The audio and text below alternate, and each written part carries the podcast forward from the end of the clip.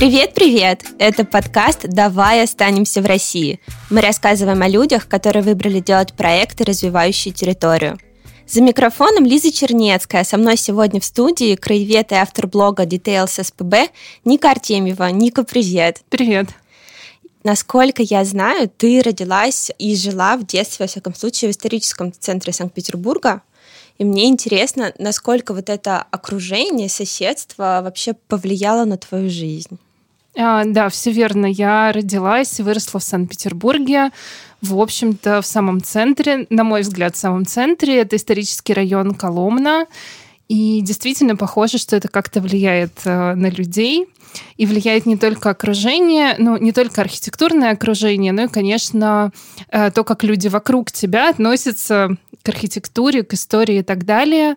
У нас э, была очень необычная школа, она находится возле Новой Голландии, и у нас очень высокий процент людей, которые пошли в какие-то смежные сферы, связанные с э, историей искусств, с архитектурой, с реставрацией, вот с вот этим направлением. У нас около 30%, наверное, одноклассников работают вот в какой-то в такой сфере. Угу. Я не очень сильно погружена в сохранение культурного наследия, но из того, что вижу, у меня складывается ощущение, что э, такая популярность и бум этой тематики, э, наверное, идет последние где-то лет пять. Это правда так или все немножечко иначе складывалось? Есть ощущение, что это примерно так, но, конечно, это какой-то неразрывный процесс. А, я, наверное, начала активнее писать про архитектуру в Инстаграме и донимать этой темой своих близких последние года четыре. И я вижу, что э, то, что возможно сейчас, э, еще четыре года назад вообще не представлялось возможным. Не так интересно была эта тема, и, конечно, это все нарастает. Поэтому, да, наверное, можно сказать, что последние лет пять эта тема очень активно э, развивается в социальных медиа. Это, наверное, связано отчасти и с туризмом, и с количеством визуального контента, и при этом с доступностью информации, что любой человек может э, найти некую трибуну и с нее рассказывать, почему что-то классно, важно, э, здорово, красиво и так далее. А есть у тебя понимание, почему, во-первых, именно в Санкт-Петербурге так много этому уделяется внимания, а во-вторых, почему именно в этом городе сложилась прям такая коалиция краеведов? Ну, вас очень-очень-очень много по сравнению там, с той же даже Москвой и другими регионами вообще молчу. Петербург — город э, с самой плотной исторической застройкой в России, самым большим количеством памятников. Э, ну и, наверное, по-своему передовой в сфере э, охраны архитектурного наследия. Это начиналось еще э, до революции, продолжалось в советские годы, послевоенные годы. И даже в Новой России, в общем, все какие-то ну, большинство каких-то передовых идей в области охраны памятников, охраны а, охраны зданий, охраны исторического города, это все обычно идет из Петербурга. Как воспринимают городозащитников? Менялось ли к вам отношение? А, мне кажется, что где-то в 2000-х и даже в 2010-х а, меня немножко пугало слово «градозащитник». И сегодня есть ощущение, что это некая специальная политика, а, что специально личность градозащитника, она как-то так не свергается до какого-то городского сумасшедшего, который непонятно что требует, непонятно зачем. А, вот. И я это ощущала в нулевые годы, и, может быть, вот в 2010-е. И меня это очень смущало. Я не понимала, почему так, почему есть такой флер. Сейчас у меня, наверное, такого чувства нет. Я понимаю, что есть определенная этика в и в благотворительности, в некотором активизме. Если ее придерживаться, то э, ну, ты будешь городским сумасшедшим в глазах э, местных властей и чиновников, но ты будешь вполне э, экологичным человеком, экологичным активистом, и, в общем, это здорово.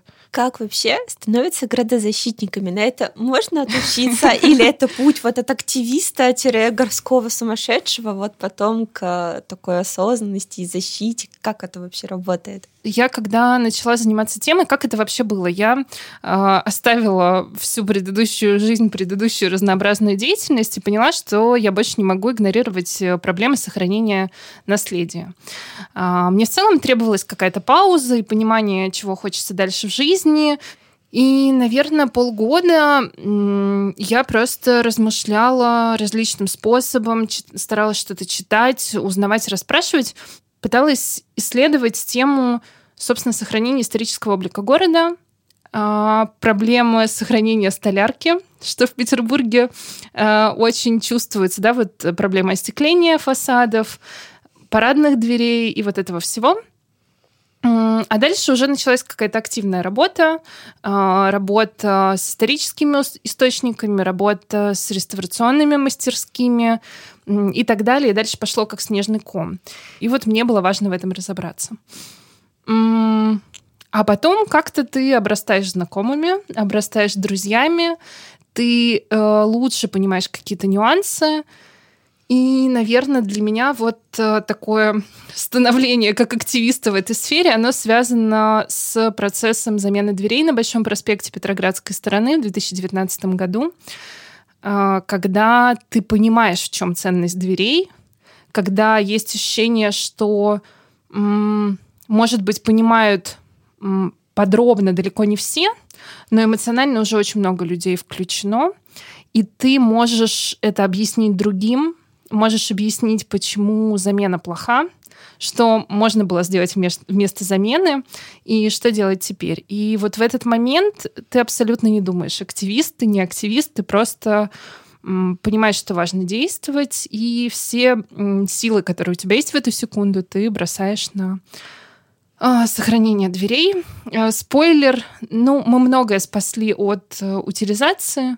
Это такие частичные победы, но мы все равно а, с товарищами, наверное, горды собой, горды горожанами, и, в общем, это все равно такой важный шаг для многих, и до сих пор это отзывается у людей. Я до сих пор встречаю людей, для которых вот э, та история была поворотной.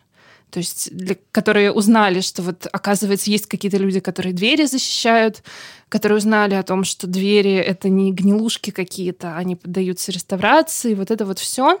А, поэтому становление таким активистом в определенной мере, мере градозащитником, оно произошло само собой. Это вот момент, когда ты не можешь молчать. Ты не можешь молчать, ты не можешь ничего не делать. И оно у меня совпало с очень смешной, э, ну, оно у меня совпало с очень своеобразной историей в день, когда э, начался демонтаж, который напрямую коснулся меня. Э, я в, в тот момент, когда узнала о демонтаже, я, в общем-то, где-то в течение получаса сломала ногу. И дальше все взаимодействие по этому демонтажу происходило либо удаленно, что требовало тоже колоссальных усилий, либо приходилось э, прыгать на одной ноге с четвертого этажа. А, очень это было больно, неприятно. Потом куда-то скакать на костылях, там еще на чем-то. В общем, это требовало еще нереальных физических усилий, но это тоже тебя закаляет. То есть ты понимаешь, что ты должен, ну вот для себя. Почему это важно? Почему это настолько важно, что ты будешь ковылять, прыгать, но защищать эти двери? А, ну, мне кажется, это правда связано э, со знанием и, может быть, с каким-то позитивным опытом. То есть, когда э, ты понимаешь, что что-то от тебя зависит. От тебя, ну, на самом деле, просто как от активного и, может быть, в чем-то смелого человека. Потому что иногда, чтобы повлиять на какие-то работы, достаточно просто э, подойти к рабочим, просто прохожему э, и уверенно спросить, кто вы, какие работы выполняете, по чьему заказу, там, есть ли согласование и все такое. И, конечно, верх смелости э, это вызвать полицию. Я всем рекомендую пройти через этот опыт. Это не так страшно, э, как кажется. Вот главное чувствовать э, свои силы, и то, что ты как э, гражданин, как гражданин имеешь на это право. Ты имеешь право знать, почему э, уродуют дом-памятник или какую-то иную постройку. В Петербурге есть такая особенность, что у нас большинство фасадов охраняются. У нас есть э, объекты культурного наследия и есть исторические здания. И вот большинство зданий в центре это либо то, либо другое.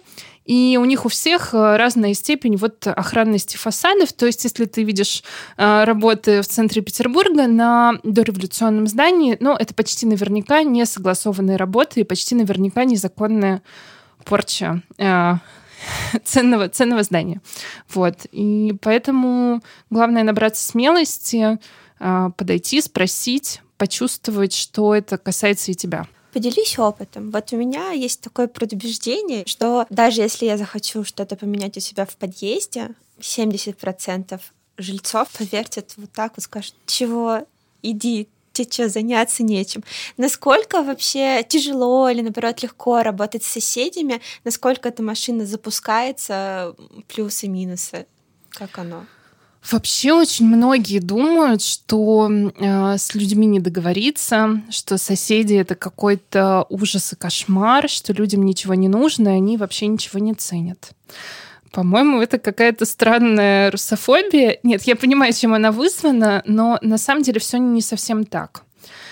А, наиболее маргинальные личности, да, крутят э, пальцем у виска, но, на мой взгляд, это их проблема. Например, вот они э, крутят пальцем у виска, что я нанимаю уборщицу, которая приходит и еженедельно моет лестницу.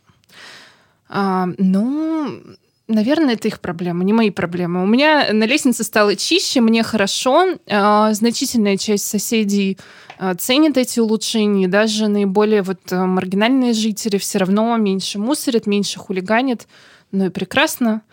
А, а для других, ну, наверное, важно рассказать про какой-то мой опыт работы в других домах. У меня за последний год случилось несколько опытов а, пробных расчисток а, в разных исторических домах когда есть один-два активиста, а остальные жители вообще не в курсе, что происходит, чем ценен их дом и так далее.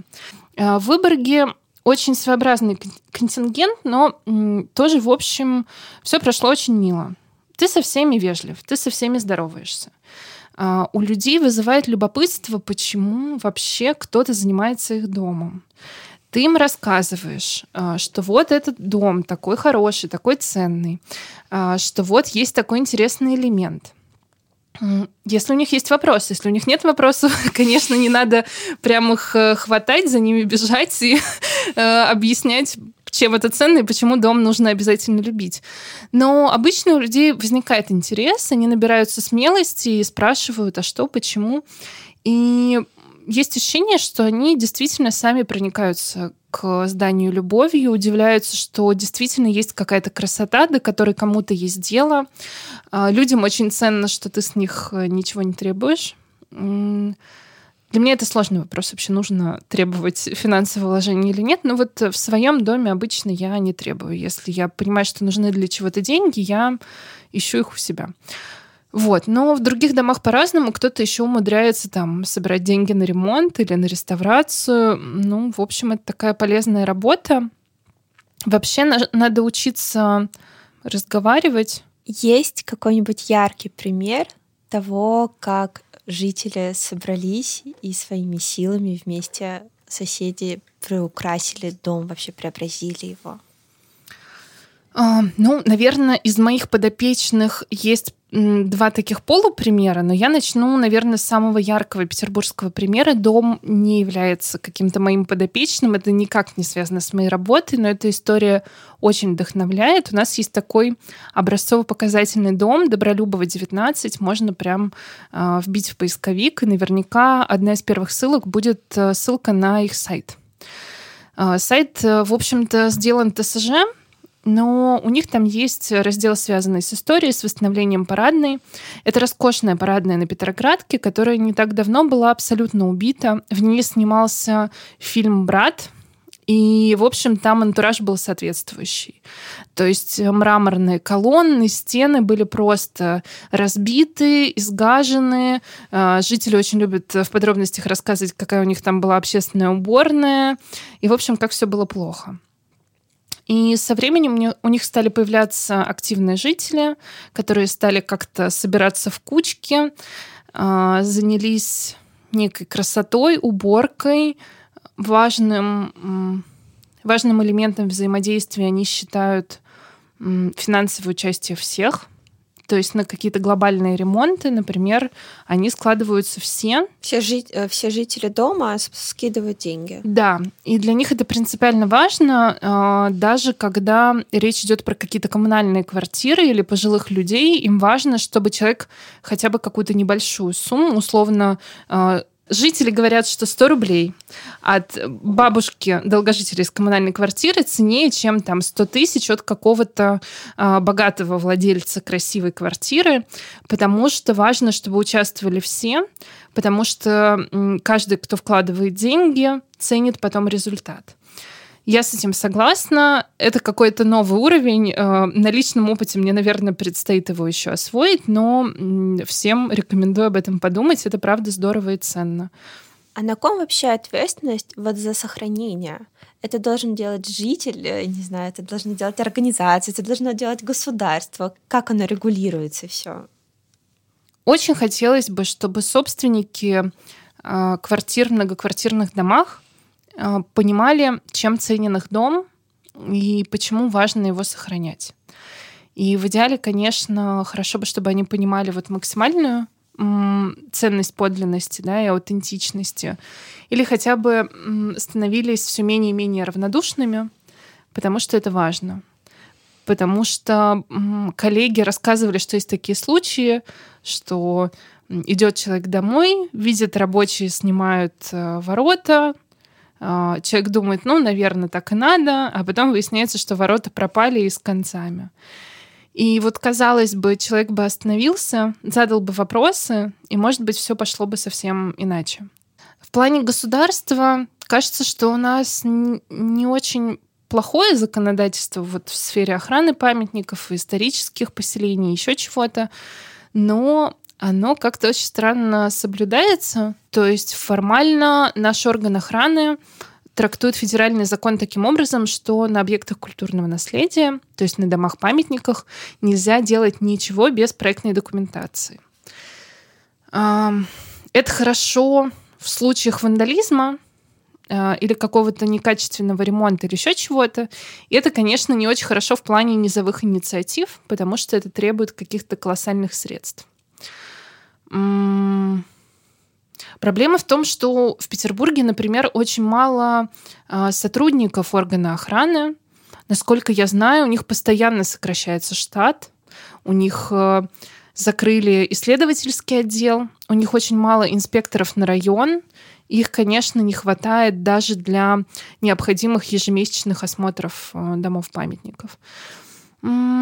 Ну, все как-то так шатко-валко, но на самом деле даже существующие законы, они позволяют, в общем, как-то сохранять э, то, что есть, позволяют э, в случаях какого-то, да, вот вандализма, демонтажа, еще чего-то, ну, постараться их остановить или постараться привлечь виновного к какой-то ответственности. Ну, в общем, не знаю.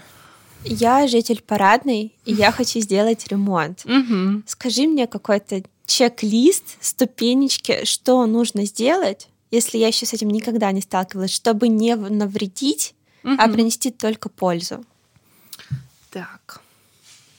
Ну, наверное, стоит начать с двух направлений. Первое, надо выяснить, есть ли у дома охранный статус, то есть является ли зданием объектом, объектом культурного наследия, а, потому что если является, то либо вам нужно очень много денег, а, либо вам нужно стать таким подпольным благоустроителем, что может быть неплохо. Мы знаем хорошие проекты реставрации без согласований, когда жители очень ответственно относятся к своему дому, делают все хорошо, красиво, здорово, правильными мастерами, а, получают хороший результат и просто не сильно афишируют то, что они делают. Это один из вариантов. Формально это нарушение федерального закона. Я не могу э, к этому призывать, мало ли что. Но есть такие опции. В общем-то, когда все сделано правильно, то вас мало кто осудит, наверное, так. Но в Петербурге достаточно много зданий, которые не являются объектами культурного наследия, являются просто историческими постройками. В таких зданиях интерьеры парадные не охраняются ничем, кроме жилищного кодекса, то есть э, правами других собственников. А, и немножечко вот компетенциями управляющей компании. А, вот в таком случае нет, наверное, в обоих случаях. И в том, и в том, если вы решили что-то делать, вторым шагом должно быть знакомство с соседями. Нужно узнать, правда, кто у вас есть активный, кто, может быть, не активный, но сторожил, а, к чему мнению нужно прислушаться, к чьему мнению, может быть, прислушиваться не стоит. Но важно выяснить, кто действительно самый активный, а, самый уважаемый сосед, и, в общем, сначала проводить работу в том направлении. С остальными соседями я бы тоже всем советовала общаться чтобы не было конфликтов, чтобы соседи понимали, что э, вы не самовольничаете, вы тоже учитываете их мнение, и вы делаете это не только для себя, но и для них. Иногда ваши позиции будут отличаться, но если вы сможете аргументировать, почему важно делать так, как вы видите, то наверняка все получится. А, Познакомившись с соседями, ну, собственно, наметьте план действий, э, что вы хотите сделать. Э, я бы советовала начинать всегда все равно с чистоты. Во-первых, ну, в целом, да, станет приятнее жить просто с чистыми а, полами, лестницами и так далее. И, может быть, у вас есть что-то, какие-то исторические детали, которые имеет смысл привести в порядок простыми какими-то расчистками. Вот. А, если потребуется смывка краски, ну, узнайте, чем можно ее смывать. Да, а, если вы не знаете, чем смывать, вот обратитесь, может быть, к реставратору. Можете написать мне. Я постараюсь подсказать. А, в некоторых случаях нужно методом проб и ошибок на каком-то незаметном участке там попробовать смывку и проверить, как она себя ведет. И постарайтесь учесть, что у вас в парадной подлинного. Во-первых, все советские наслоения уже радостные и приятные. Мы все любим эмалированные таблички, какие-то старые номерки, звоночки и так далее. Может быть, не стоит это все сразу демонтировать. Даже какие-то старые кнопки лифтов э, уже вызывают э, восторг и радость. То есть составьте какой-то план, что у вас ценного, чтобы случайно что-то не испортить, не выкинуть. Расскажи про фонд внимания, что ты там делаешь, какая у тебя роль?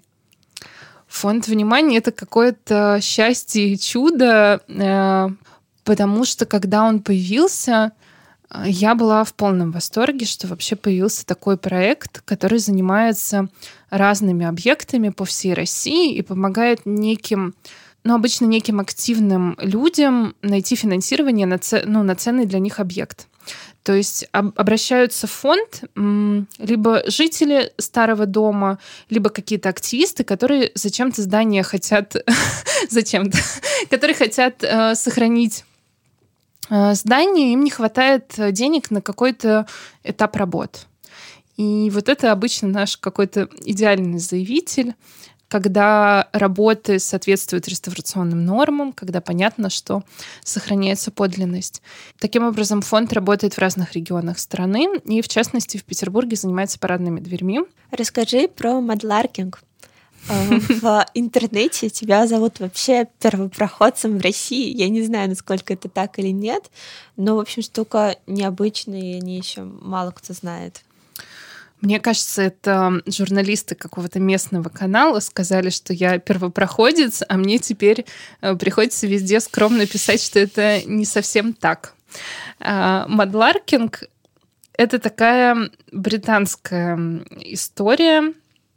Это такой некий вид, наверное, хобби или увлечение, ну, который может перерасти в полноценную деятельность. Мат переводится как э, грязь, Ларк, скорее всего, имеется в виду жаворонок.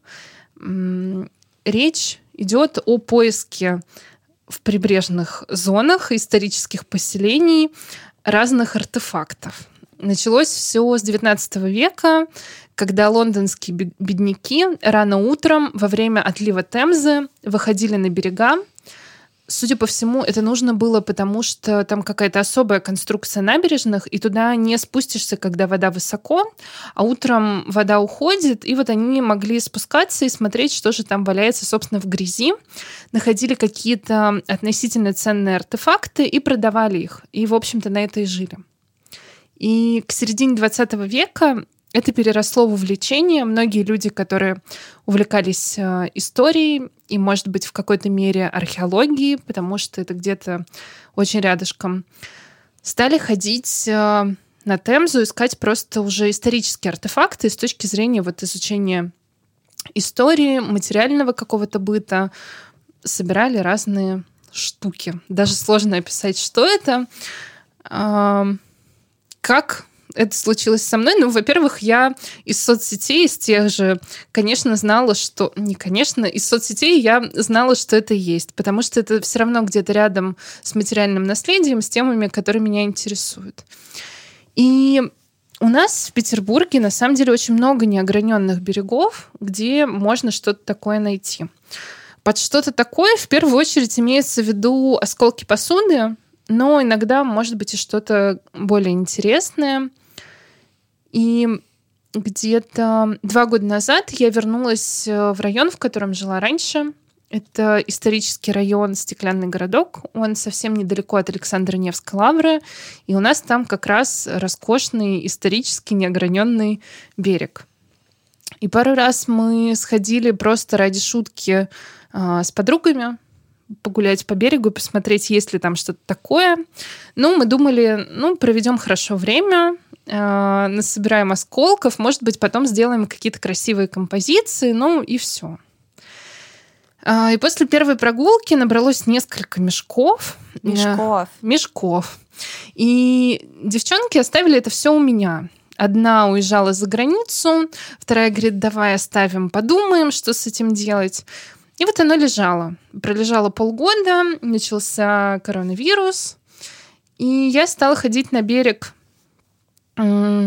погулять, потому что на строгой изоляции, ну, хочется куда-то выбраться.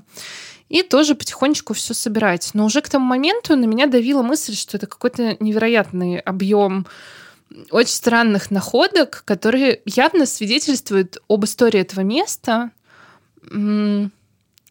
Место очень интересного,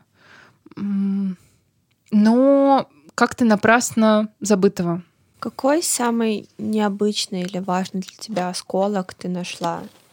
Я очень люблю черепички, которые я нашла. Они долго они долго не давали мне покоя. Я не могла понять, точно ли это черепица и откуда она вообще в этой местности, в поселении а, рабочих с очень скромными и часто деревянными домами. И со временем стало понятно, что это черепица нашей часовни. А, которая в 30-е годы а, лишилась своих а, шатровых куполов. И, в общем-то, черепица как раз украшала эти купола. Сегодня черепица воссоздана, но вот буквально недавно мне удалось подтвердить, что черепица в коллекции, она дореволюционная. Это очень здорово и приятно. И бывают какие-то необычные предметы. Слушай, а есть какая-то обязаловка, что ты, когда находишь ценные предметы, должен их сдавать в музей или археологам, или еще кому-то? Я, когда поняла, к чему все дело идет, стала изучать этот вопрос, как с правовой точки зрения обстоят дела с мадларкингом. На мой взгляд, э, точных ответов нет — но для меня понятно, что это не археология, я ничего не копаю. Для меня это принципиально не, точ... не только с точки зрения юридической, но и с точки зрения жителей района. У нас все-таки осыпается берег, и мне бы хотелось, чтобы он как можно дольше э, сохранялся. Ну, я отчасти отношусь к этому как к уборке мусора. Э, в том числе потому, что часто мои прогулки по берегу, они не только с сумкой для находок, но и с сумкой для мусора, который оставляют туристы. А, поэтому я надеюсь, что никаких вопросов не будет. И более того, эти находки, они в первую очередь ценны вот этой привязкой к местности, и то, что их так много, и то, что это правда вот свидетельство вот этой истории. Большая часть из них настолько фрагментирована, что вряд ли кому-то вообще пришло бы в голову, например, их продавать. у меня есть одна достаточно ценная... Эм, у меня есть одна достаточно целая аптечная бутылочка, большая. И есть пара совсем мелких тоже аптечных бутылочек, более-менее там целые или с утратами. Ну, может быть, это можно за пару сотен продать, если очень хочется. Но, в общем-то, все. И это тоже, мне кажется, меня немножко защищает, потому что тут не идет речь о какой-то невероятной ценности. Ценности вот в таком рублевом эквиваленте. Вот. А с исторической точки зрения это очень впечатляет. Ты когда видишь э, осколки, обычно это осколки дореволюционные, и есть еще определенный объем межвоенных вот этих до Великой Отечественной войны. И ты когда их видишь, их разнообразие, что много европейской посуды, э, много разного декора, как, каких-то, ну не знаю, клеем интересных. В общем, впечатляет вот это.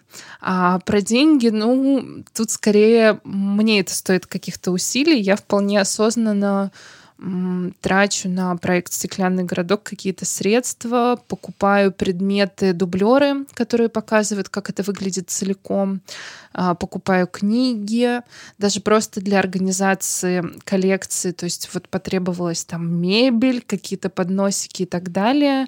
И более того, я сейчас занимаюсь процессом аренды помещения. Это не речь не идет о каком-то экспозиционном пространстве пока что, но я очень надеюсь, что все сложится. Это станет первым шагом, когда это будет уже не коллекция в, в доме, а в полноценном, ну вот моем рабочем месте, да, там э, будет работа, связанная не только со стеклянным городком, и туда я планирую еще переместить свою невероятную краеведческую библиотеку, которая съедает все место в доме. А, но это тоже требует определенных трат, и я, ну, намеренно на это иду. Тогда рубрика и наш последний вопрос. Подскажи, что делать и с чего начинать, если ты хочешь запустить свой собственный проект, но еще этого не сделал? как в любой активности, нужно начинать со всего, что вообще в твоих руках и в твоих силах. Э, ты готов вести блог? Веди блог. Ты готов э, искать единомышленников? Отлично. Э, ты, может быть, начнешь общаться с прессой? Потрясающе. Какие-то районные сообщества? Здорово. Главное что-то делать, кто-то говорит, что не надо делать, если не делается, а на мой взгляд, просто надо на этом фокусироваться и стараться делать хоть что-то по чуть-чуть. Даже если нет сил, значит, делать более мелкие шажочки и, в общем, двигаться в интересном тебе направлении. Ну, и быть настолько смелым, насколько ты можешь, и при этом стараться не корить себя. Идеально делать э, с самого начала очень сложно. То есть взяться за дело и чтобы с нуля все получилось, так бывает не всегда. Но каждое твое усилие, каждый твой шаг, он тебя ведет в нужном направлении. И даже если у тебя не до конца сформулировалась идея, то есть ты чувствуешь направление, но не до конца понимаешь, к чему это приведет, но надо идти. Ребят, найдите смелость делать и делайте хотя бы по маленьким шажочкам, и все получится. Ника, спасибо тебе большое. Спасибо большое.